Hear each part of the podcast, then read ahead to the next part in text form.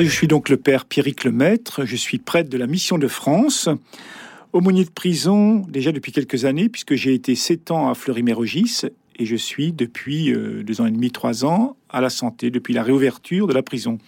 Et je suis aussi curé de paroisse à Notre-Dame de l'Espérance, à Ivry-sur-Seine. Alors les aumôniers de prison, c'est tout baptisé, hein, peut devenir aumônier de prison ici dans notre équipe, mais aussi au niveau de toute la France. Il y a des, des laïcs, des prêtres, des diacres euh, qui vont en détention euh, pour rencontrer les détenus, les écouter et puis faire un bout de chemin avec eux. Voilà, c'est pas simplement des prêtres, c'est euh, plus largement. Euh, il faut pas que j'oublie les religieux et religieuses aussi. Hein. Il y a donc euh, une instance régionale, donc ici pour toute l'Île-de-France, avec une responsable régionale. Eh bien, il y a d'abord un entretien avec cette responsable régionale. Ensuite, il y a une demande d'agrément, hein, puisqu'il faut qu'on soit agréé par la l'administration pénitentiaire. Et puis c'est l'évêque qui nomme. Hein. Donc on a une lettre de mission. Et puis euh, il y a des formations aussi. Hein. Voilà, euh, avec euh, il y, a des sessions qu'on appelle les SNAP, les sessions de nationales d'aumônier de prison.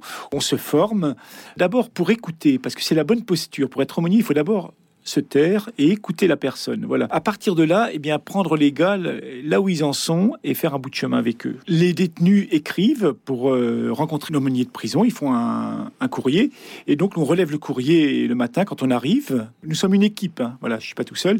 Nous arrivons le mardi matin et le jeudi et donc euh, on relève le courrier, on regarde qui nous a écrit leur numéro d'écrou, leur positionnement, et puis on va, on va les rencontrer. Ça, c'est une première chose. La deuxième chose, c'est qu'il y a donc la messe tous les dimanches à la prison. Et pour venir à la messe, comme pour venir au groupe biblique, puisqu'il y a un groupe biblique tous les samedis matins, il faut une liste. Donc les détenus sont sur liste. Eh bien, on visite nos paroissiens puisqu'on a leur nom sur la liste et nous pouvons aller rencontrer un tel et un tel. Et la troisième euh, il y a plein de possibilités en prison, c'est qu'on traîne beaucoup dans les couloirs et là, eh bien, on rencontre ce qu'on appelle les oxys, c'est-à-dire ceux qui travaillent euh, soit pour la cantine, hein, pour les repas, soit pour euh, le linge, soit pour le nettoyage. Et donc, il y a plein de gens qui circulent et donc assez souvent, ben moi, j'aime bien traîner aussi dans les couloirs de la prison, discuter un petit peu avec les gars, comment ça va, et puis ils me disent vous êtes aumônier, bon, on pourrait peut-être se rencontrer, oui, si tu veux, etc. Voilà, il y a, donc euh, plusieurs manières de, de rencontrer les détenus. Et puis, nous rencontrons aussi les arrivants ceux qui arrivent, on leur présente les différentes aumôneries, puisqu'il y a des aumôneries musulmanes, aumôneries israélites, avec qui on a des liens, l'aumônerie protestante, l'aumônerie catholique. Et donc je leur dis, ben voilà, si vous le souhaitez, vous pouvez euh, écrire à tel ou tel aumônier, et puis il viendra vous visiter. Donc nous, nous visitons tout le monde. Hein. On ne visite pas que les catholiques. Je confesse très peu. Je ne confesse même rarement en prison.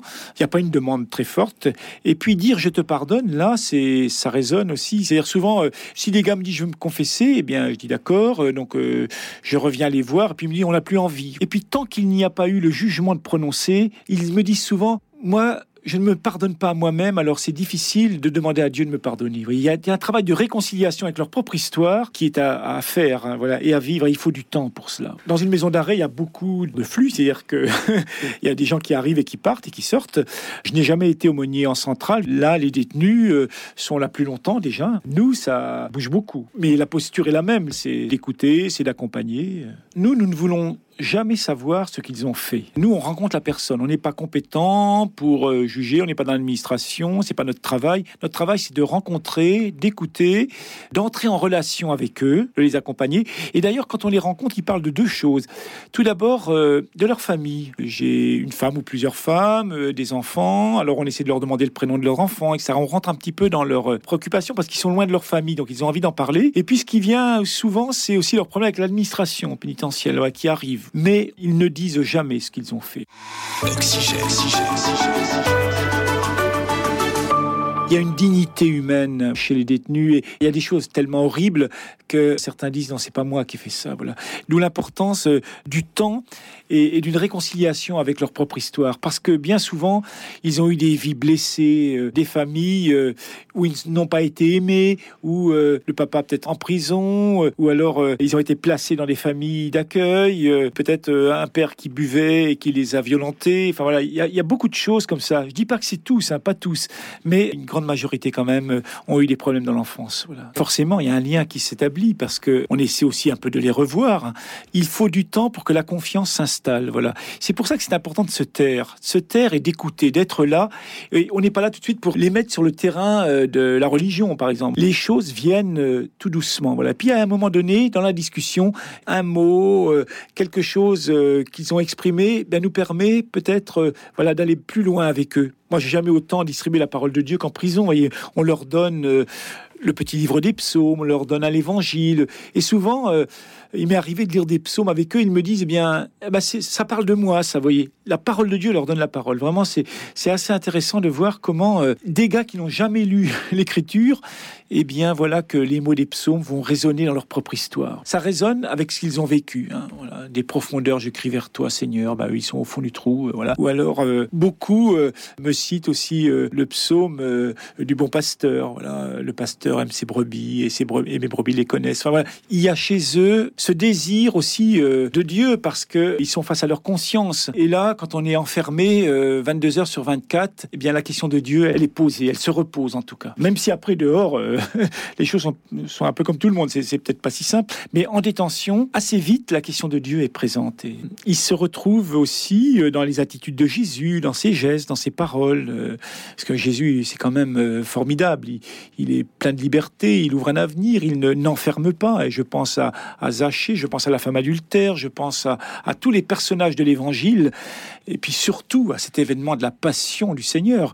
Le Christ a vécu aussi euh, un jugement, et eux, ils vont être jugés aussi. Et quand on lit la passion, je me rappelle toujours à, à Fleury-Mérogis, le jour des rameaux, je disais, alors qui veut faire les personnages de la passion? Il disait, ah ben, pas nous, parce qu'on ne peut pas crier, euh, crucifie-le, nous, on a, on a fait des bêtises, on peut pas dire ça au Seigneur. Et, c'est assez étonnant de voir comment il s'identifie aussi aux personnages de l'Évangile. On va voir un jour un détenu et, on sent vraiment ce désir euh, Puis vous allez le voir euh, la semaine d'après ou quatre jours après, il a plus envie. C'est, ça passe par des hauts et des bas. Je me sers beaucoup des psaumes parce que c'est un peu par les psaumes aussi qu'on arrive à faire en sorte que ça résonne dans leur histoire et qu'ils parlent aussi de, leur propre histoire. Et puis euh, on prie ensemble aussi. Ça arrive euh, qu'après un entretien, ben, si vous voulez, on va prier. Alors pour qui on va prier? On va prier pour ma famille, on va prier pour mes enfants, on va prier pour ce qui va se passer, pour que mon jugement se passe bien. C'est tout simple. Et soit on lit un psaume ensemble on dit Notre Père, on prie ensemble.